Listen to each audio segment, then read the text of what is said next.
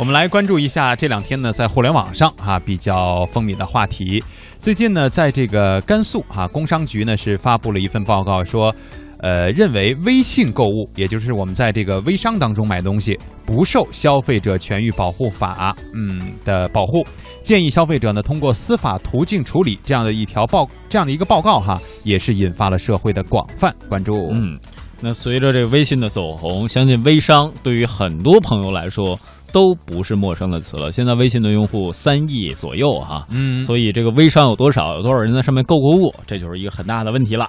那么这里面呢，不仅有有资质的，我们说微信的商家啊，大家可能经常买过东西，也有很多没有资质的，比如说面膜是吧？个体户 啊，这个很多人就质疑说，按照这份报告的说法，在消呃在微信里消费就不算消费者，权益不受保护了，这事儿到底对不对？哎，这个事儿其实其实我们就是我在发现这条消息的时候，和我们的记者报道之前，我也从来都没有想过，嗯因为首先是可能自己没有这个消费的习惯，在这个朋友圈里，另外真要是赶上这事儿了，我都不知道怎么去维权。是，包括我前段时间还听说，像你通过微信的微商买蜂蜜，大部分的蜂蜜呢说是纯天然，但一般是没有各种质检总局的这种校验码。嗯那其实你的权益就可能会受到侵害，并且无处去投诉了。哎，那么这个事儿呢，我们的记者也是去做了一个调查，我们就来听一听哈，在微信朋友圈当中去进行买卖，那这个东西到底是不是这种行为，到底受不受消费者权益保护法的保护呢？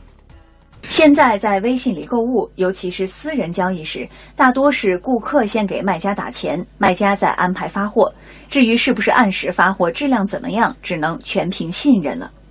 这样的购物方式引发了越来越多的纠纷，这些纠纷如何在法律上定性备受关注。甘肃省工商局法规处副处长魏一鸣解读说，对于微信上的多种买卖形式要区分看待。通过朋友圈以私信的方式进行交易，不适用消法来调整和规范。第二种是通过公众号的方式在微信中推销产品或者进行交易，应当属于消法的调整范围。第三呢，取得合法资格的市场主体通过微信进行交易，应当属于消法调整的范围。第四种呢，在取得合法资格的微店也应当属于消法调整的范围。如果按这样的解读，那天津某高校的大学生小飞恐怕就要犯愁了。不久前，小飞从一个微信卖家那里买了手机流量二十块五百兆，通过微信转账的方式付钱后，对方先是没有回应，后来干脆将小飞拉黑了，流量自然是没有了着落。而更难办的是，由于没有保存聊天记录，小飞不知道对方的真实身份和姓名，无法维权。对此，甘肃正鼎律师事务所的律师高炳明表示，类似小飞这样的遭遇，还可以诉诸民法、合同法，甚至是刑法。那么消法不调整，不代表别的法律不调整，更不代表没有人管。这个概念是一定要区分的。这个工商行政机关作为行政的执法机关，也要在法律的框架内依法行政。那么国家呢，是否能够尽快的出台相关的这种法律，在立法方面呢，注意一种时效性？那么在立法的这个过程里呢，能不能在这个技术上呢，适当的具有一定的这个前瞻性或者预见性，对这种新兴的业态呢，提前做出一个规范？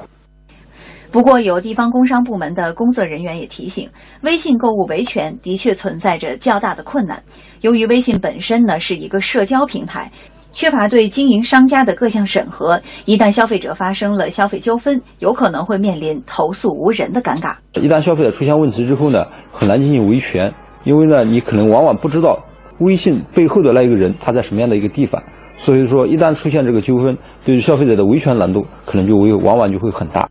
消费者权益保护律师张秀红建议，消费者要注意预防，留好证据。